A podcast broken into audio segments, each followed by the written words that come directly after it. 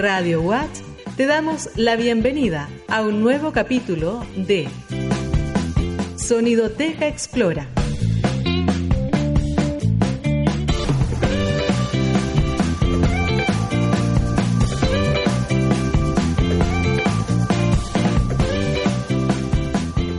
Ahí seguimos en Sonidoteca Explora. Gracias por esperarme porque estaba tosiendo mucho. antes. La semana pasada estaba al aire tosiendo y ya está. Ahora no. Me estoy controlando. Estamos hoy día con Valeria Ochoa, coordinadora de educación ambiental de el DAEM de Valdivia. El DAEM, que ustedes saben, se preocupa de la educación eh, municipal y que tiene esta área de mm, que se preocupa de un, algo que uno no piensa cuando está en el colegio que se, que se puede tomar incluso transversalmente con otras eh, talleres, con otras clases, que es el área del eh, medio ambiente. ¿Por qué existe un área de medio ambiente en el DAEM, Valeria? Excelente pregunta, Sergio. Existe porque nuestra municipalidad eh, está preocupada de este tema que es el medio ambiente y actualmente tiene certificación ambiental de excelencia al municipio. Entonces, para ir en línea con eh, los distintos hitos, los puntos que tiene que cumplir también bajo el alero de esta certificación, es que la educación eh, en, la- en los colegios es muy importante. También hay una certificación que se entrega a los colegios. Exacto. O sea, está la certificación de municipalidades y también la de establecimientos educacionales. Y acá, bueno, tú te encargas un poco de velar porque los colegios tengan esta certificación, ¿no?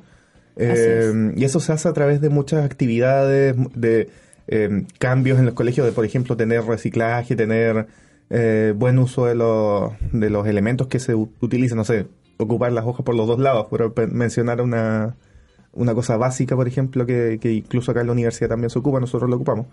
Eh, menos para las pautas del programa, que siempre son una hoja y nos partimos la otra mitad. no hay que decirlo. Eh, pero, digamos, ¿cuáles son los colegios, por ejemplo, que ahora están eh, haciendo muchas actividades en, en temas de educación ambiental? Eh, bueno, en realidad la pregunta podría ser al revés, los que no están haciendo, porque son Ah. más los no, que... no los vamos a echar al agua. Claro, no, pero a esta fecha vamos a tener 26 establecimientos educacionales de eh, alrededor de 30 que son la meta inicial, eh, que van a estar con certificación ambiental.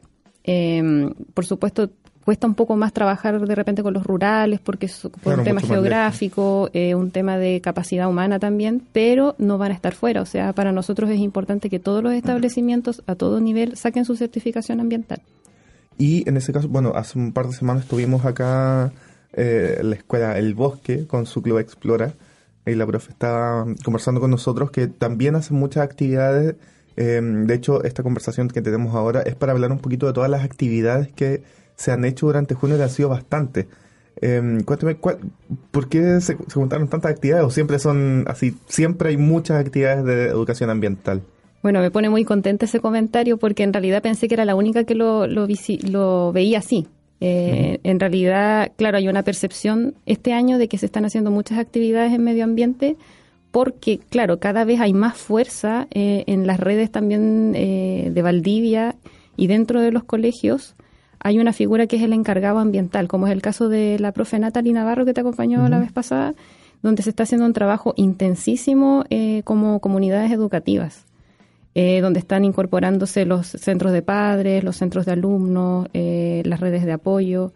Y esto está haciendo que al fin se estén visibilizando más las actividades dentro de las escuelas en Valdivia. Eso te iba, te iba a preguntar porque no es solamente llevar a los niños, niñas a hacer una actividad, sino que se están involucrando los padres. Así es. Por ejemplo, ¿en qué se están involucrando? Bueno, los papás están colaborando principalmente en las actividades que tienen que ver con el mejoramiento del entorno del establecimiento y eh, los espacios. O sea, se están involucrando, por ejemplo, en eh, que los colegios estén más implementados y que se visibilice también las acciones. Por ejemplo, eh, existe una, una efeméride que es el Día del Árbol, en la que este año no fue muy bien, donde también se han trabajado Eso fue el viernes, ¿no? Sí, el viernes. Y coincidió que justo hubo un súper buen día como para salir, aunque Salir estaba helado, pero no estaba lloviendo. claro, entonces fue súper bueno porque, por ejemplo, incluso los jardines infantiles que yo no los mencioné en esta cifra, ellos también son parte de la certificación ambiental municipal, los jardines BTF, ¿ya? eh, que son eh, establecimientos que tienen un compromiso ambiental ya desde mucho antes de haber sacado la certificación, porque la educación, ¿cierto?, en prebásica también está en esa línea.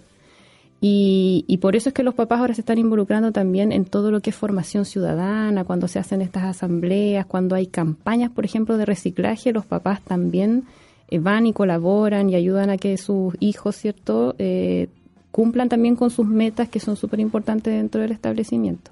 Y eso tiene que, perdón, eso tiene que ver un poco también no solo con la formación que se hace fuera del aula, sino que es un poco transversal.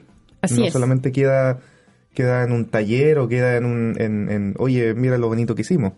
No, no, no. La, la, educación ambiental ya se sitúa como un eje transversal dentro de la educación y está alineada también o eh, en el fondo está en, en una eh, relación directa con la formación ciudadana, con la convivencia escolar, con la vida saludable, ¿cierto? Que son ejes que también van en dirección a los indicadores de la calidad en la educación, que no es solamente un tema eh, académico, ¿ya? O sea, hay otros ejes que en educación se están haciendo muy relevantes porque hacen que la, la formación sea integral en, el, en, los estudiantes.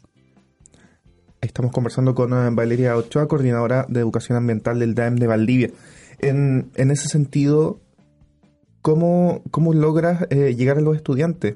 Se hace a través de los profesores, se hace a través de, de talleres extracurriculares que generalmente son del interés de los estudiantes eh, y ellos mismos se inscriben o piden inscribirse. Eh, ¿Cómo se logra? Es, es justamente eh, apoyando la labor de clase, por ejemplo, de profesoras, profesores de ciencia. Eh, así partió inicialmente. ¿Ya? El profesor de ciencia, la verdad es que llevaba harta responsabilidad, también porque es cierto CONICIT y hay otros programas que están con esta línea del eje ambiental como algo súper importante, pero ahora ya es transversal, o sea, se incorporaron eh, a todo nivel de, de, profesiones, no solamente de docentes de distintas áreas, sino que también asistentes de la educación, eh, redes de apoyo, por ejemplo, eh, los equipos psicosociales a través del encargado de convivencia escolar también incorporó dentro de sus lineamientos la educación ambiental. Entonces ahora la convivencia, por ejemplo, cuando tienen que hacer que el grupo, que el curso se una, que los profesores trabajen en conjunto con los estudiantes y mejorar el clima escolar, lo hacen con una actividad en educación ambiental que, que, se toma un poquito de excusa para eh, también tener una actividad para esta certificación un poco. Claro, en el fondo es tener también una, una coherencia con que esto sea transversal y con que se vea que es, es, tema de todos, o sea, no es solamente de una persona que está encargada en, en, en incorporar el plan ambiental, en hacerlo parte de la educación de los, de los estudiantes, sino que es algo que tiene que hacerse en conjunto y no solamente dentro de la escuela, sino que también con los vecinos, con las redes que están en torno a la escuela es un trabajo bien, bien colaborativo. Entonces, finalmente, más que un, una actividad de colegio, se transforma en una actividad comunitaria, una actividad en que el colegio está inserto en un, en un barrio y ese mismo barrio también es parte de las actividades, ¿no? Claro, en el fondo el, la escuela, el liceo, el jardín funciona como un núcleo, como un foco visible de lo que se está haciendo en el barrio. Y por eso es que es tan importante porque ellos eh, albergan las acciones en el fondo, pero hacen el llamado a todas las redes que están eh, en torno a ellos. Ya, estábamos hablando de que hubo muchas actividades durante el, el, el mes pasado. Recuerdo que de, entre medio en Basura Challenge vi que, que esta, este, como meme o, challenge que de repente hay unos muy estúpidos, pero este es muy interesante de que ven un lugar, te sacan la foto y después recogen toda la basura que había ahí y muestran así como, esta es toda la basura que había. No recuerdo el colegio que, que lo hizo. Hay varios, tienen, sí. Hay varios que lo hicieron. El, sí. Por ejemplo, no sé si recuerdas alguno. El ahora? último, el último que mandó unas fotos preciosas fue la escuela rural Hueyelwe, y eso es lo interesante, Exacto. que incluso fue una escuela rural. Sí, que igual Entonces, uno se pensaría, no, el campo está todo maravilloso. Claro, hay, exactamente. Hay y, y, y, por eso es importante demostrar que nadie queda fuera de esto, de esta campaña por el medio ambiente. O sea, a veces uno dice, pucha, no hay recursos, no hay, no hay capacidad humana para poder eh, aportar, pero si somos uno con otro y se junta otro, otro curso, cada vez somos más manos, más personas que estamos eh, comprometidas con estas acciones. Y aparte de, de, esta, de, estas campañas, ¿cierto? Hay otras que son permanentes, como por ejemplo tener dentro de los establecimientos puntos limpios, el participar en, en, otras campañas, por ejemplo, con las mascotas, las tenencias responsables de mascotas, que es un tema que tenemos la gran ONG GAP en conjunto con la municipalidad. Uh -huh. ¿cierto? Que haciendo talleres en los colegios de tenencia responsable. intensos talleres donde también se hacen eh, campañas de, de, monitoreo y de chipeo de mascotas, de esterilización. Todas las mascotas identificadas. Sí. No queda mascota Estamos medio al con los gatos, pero se viene también. Sí. Yo no, no voy a confesar que mi gato no tiene. No, no lo voy a decir al aire tampoco. eh, pero, pero eso está súper interesante porque no solo uno se imagina ya medio ambiente, paisaje, los árboles, todo eso, pero también están las mascotas, está la, la vida saludable. la, vida saludable. Y, y, ahí hay más cosas transversales que se, que se pueden ver. Educación física, que estaba en la palestra el último tiempo, también está metido aquí. Eh, ¿Cómo, no sé en realidad cómo lo, cómo lo pueden tomar los profesores después de una actividad o antes de una actividad? ¿Hacen algo referente en su sala de clase y decir, mire, reflexionemos acerca de esto o veamos justo esta materia que tiene que ver con la actividad que estamos haciendo? ¿Lo, hacen así o no? ¿Hay, ¿Hay, eh, algo de eso dentro de la planificación también de los colegios? Sí, eso depende un poco también de los sellos específicos que tengan los establecimientos, porque por ejemplo hay unos que se van más hacia, la línea deportiva, otros hacia la línea cultural pero generalmente lo que se hace es que haya una evaluación o un trabajo eh, visual, por ejemplo, a través de ferias, de, debates, de ponencias, de conversatorios que se pueden evaluar y donde también se ve el impacto que tiene en un curso, en un determinado curso o en un taller. Porque hay distintos formatos y la verdad es que eh, lo interesante de la educación ambiental es que a pesar de que ya lleva bastante tiempo, es que cada establecimiento se está haciendo cargo de construir cierto su plan ambiental y ellos ven también las herramientas de evaluación, de, mm, eh, ¿cómo se llama eso? De, visibilizar también lo que están haciendo. Es súper amplio, de eh, es un variopinto de, de posibilidades en realidad. desde estos murales que se hacen con tapitas de botella hasta hacer un jardín, eh, muchas, muchas cosas que se hacen para la comunidad también, desde el colegio. Sí, lo interesante es que no se quedó ahí, porque ahora los colegios, lo que están haciendo los niños sobre todo, es que ellos están solicitando fórmulas también dentro de sus colegios, o sea, cómo ellos quieren ah. trabajar. Así que eso es interesante. Bueno, hace un par de semanas lo, lo escuchábamos aquí con estudiantes, no, me, van a perdonar, no recuerdo el nombre, pero pueden revisar el, episodio que hablamos con em, la profesora Natalie Navarro y su estudiante en radiouh.cl donde están los podcasts de, los programas acá de la radio, de todos los programas, eh, en que decían, ¿qué, ¿qué, podemos hacer por los humedales? Y una de las estudiantes decía, salir a marchar, pedir que se, que se cuiden. Vaya. Así como... Palabras mayores. Puede que no sea muy... que, Después decía, no, y no nos vayan a retar. No, ese es su pensamiento, cómo, cómo se puede proteger también, por ejemplo, los humedales, que era su, su trabajo de investigación también. Estamos conversando con Valeria Ochoa, coordinadora de educación ambiental del DAEM de Valdivia, acá en Sonioteca Explora, conversando un poquito sobre eh, cómo la educación ambiental apoya eh, la labor formativa de los establecimientos educacionales y en sí misma es una, formación que tienen los estudiantes en toda la comuna. Esto también se hace en otras comunas de la región. ¿Hay algún alguna red, algunos elementos que se intercambien entre encargados de educación y ambientales?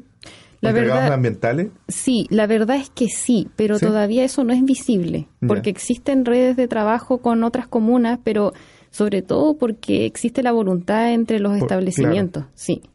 Pero más por la afinidad de los encargados que, que algo fijo, así como algo patente de, no sé, un contrato o un convenio. No, claro, y lo que pasa es que Valdivia todavía es complejo como comuna en el sentido de que hay mucha variedad de ONG, de colegios, entonces de repente no es necesario salir a buscar, en el fondo es como que está la comunidad, que no hay la comodidad de que no hay que salir a buscar eh, oportunidades así como a otro lado, comuna, el, organizar viajes y panoramas porque llegan, llegan mm. a toneladas acá en Valdivia, entonces eso hace que uno diga, pucha, ¿para qué voy a hacer tanto una red? Aunque existe, pero en realidad están a la mano, porque hay muchas muchas instituciones que traen actividades, que vienen a apoyar la educación ambiental y que vienen con eh, importantes programas que tienen relación y se ajustan al, plan municipal también. En ese sentido, ¿qué es lo que se viene ahora? ¿Hay algo que se venga próximamente para, para la educación ambiental? Sí. Bueno, se la vacación de invierno en realidad, los niños están...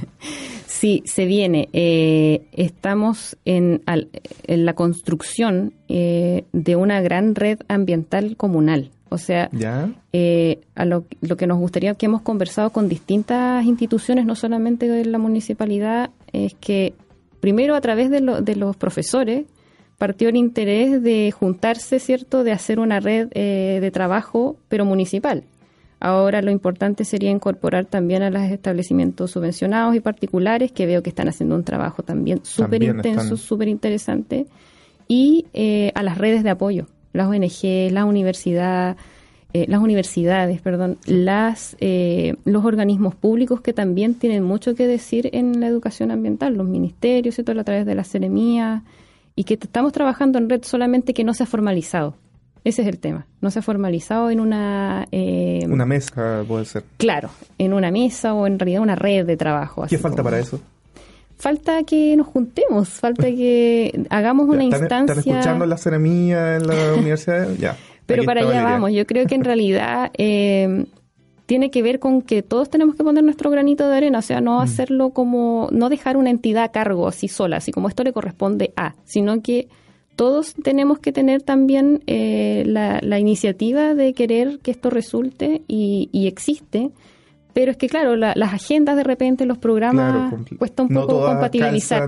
Sí, pero no, estamos y yo creo que después de la gran COP25, que va a dejar mucho legado ahí en el tema, en el plano ambiental, vamos a poder ya el 2020 contar con este organismo que se viene. Y se viene eso en diciembre, una actividad que es mundial, digamos. Se habla de que eh, está el Mundial del 62 y de, y ahora la COP25. Así es. Así, de, importante porque vienen todos los países a, hablar del cambio climático, este pequeño problema que tenemos en, acá en el, planeta Tierra. Probablemente no queden humanos, pero después el planeta va a seguir. Claro, la ciencia ficción, super, o sea, en realidad la realidad está superando a la ficción. Superando la ficción. Eh, estamos conversando hoy día con Valeria Ochoa, coordinadora de Educación Ambiental del DAEM de Valdivia. Les invitamos a que nos sigan por redes sociales en eh, Para Explorar Ríos, Instagram, Facebook y Twitter para que conozcan nuestras actividades. Luego vamos a estar conversando de lo que se viene para mañana porque hay eh, actividades del eclipse y este programa eh, están disponibles, como les decía, en radiowatch.cl y por supuesto nuestra versión en podcast está disponible en Spotify, iTunes, Google Podcast y todo el resto donde pueden escuchar podcast. Todo. en todas partes. Em, Valeria, ¿cuál es el, eh, Bueno, te preguntaba del futuro de, en términos generales, digamos, del sueño de esta red, eh, que esperamos se cumpla, pero ¿hay algunas actividades próximas que se vengan para en los colegios, que pueda ver la comunidad, pueda participar? Eh, sí, o sea, siempre está están las actividades que son propias de cada establecimiento, pero por ejemplo, que fueron eh, varios que hicieron, por ejemplo, el, el Huetripantu, ¿cierto? eh, donde iniciamos el año nuevo, que fue hace poquito y fue súper bonito porque no esperábamos que tantos establecimientos, tantos jardines. Eso fue en la Zaval, ¿no? Sí, se hizo una actividad grande en la Zaval, pero también dentro de cada establecimiento eh, se hicieron eh, estas ceremonias, ¿cierto? Y con, con todo el tema de la interculturalidad, donde se dio la bienvenida al nuevo año. Y Junto con eso, cierto, se está planteando el hacer ferias eh, de encuentro, que se suma mm. también a las actividades de Explora. Claro. Que el segundo semestre hay que aprovecharlo muchísimo y se vienen ferias científicas, por ejemplo, la misma Escuela del Bosque va a hacer una feria donde quiere incorporar a otros establecimientos invitados, a que vayan con, con representantes, con otras instituciones que vayan con proyectos científicos, sobre todo en la línea ambiental. Y, y eso es lo importante. Pero además de esas actividades, eh, nosotros hacemos un encuentro como red municipal, donde también sería interesante incorporar a otros actores de establecimientos subvencionados y particulares, insisto, y otras redes de apoyo. ¿Eso eh, cuándo, se hace? Eso se suele hacer en noviembre. Ya, en noviembre también celebramos... Cerrando los talleres, cerrando la Claro, cuando ya el año ya está cerrándose, pero... Eh, Poniendo la última nota. Sí, el momento estresante, sí. Pero también en noviembre vamos a celebrar, por ejemplo, el mes de la fauna chilena, ¿ya? Que es, es un mes que se quiere posicionar como tal porque estamos muy al debe todavía con el tema de la conservación y ahí tenemos distintas instituciones que también han manifestado el incorporar este hito, como fue también la fiesta de los anfibios el primer semestre y el mes del mar, que en realidad ya ahora está tomando otro matiz con el tema de los plásticos, que ya no es solamente el mes del mar y de ver los platos. Eh, típicos con eh, elementos cierto marinos, sino que ahora hay La un tema de marisco. Claro, ahora tiene El, otra el tónica. el niñito de párvulo disfrazado de Arturo Prat. Ya no es solo eso. no, no es solo eso, no, no, no es solamente hablar de, Claro. de, de- de la cocina rica que podemos hacer y de, todas las oportunidades que nos ofrece el mar, sino de por qué tenemos que tratar de, por todos los medios, no usar plástico, ¿ya? Por ejemplo, así que el segundo semestre eh, yo no puedo hablar con propiedad de lo que está haciendo cada establecimiento porque hay algunas actividades que son particulares Claro, de ella son propias. Pero un granito va a ser eh, en noviembre, el mes de la fauna chilena, y bueno, todas las otras actividades que tienen que ver con eh, el patrimonio natural, ¿cierto? De salir, de aprovechar el bosque. Y son actividades que se hacen en el segundo semestre, que se deberían hacer el primero, pero por temas climáticos y geográficos de acá de Claro, nuestra se región tiene se que tienen hacer, que trasladar al segundo semestre. Sí. Y conversábamos con eh, Valeria Ochoa, coordinadora ambiental de, de- coordinadora de educación ambiental del DAEM de Valdivia.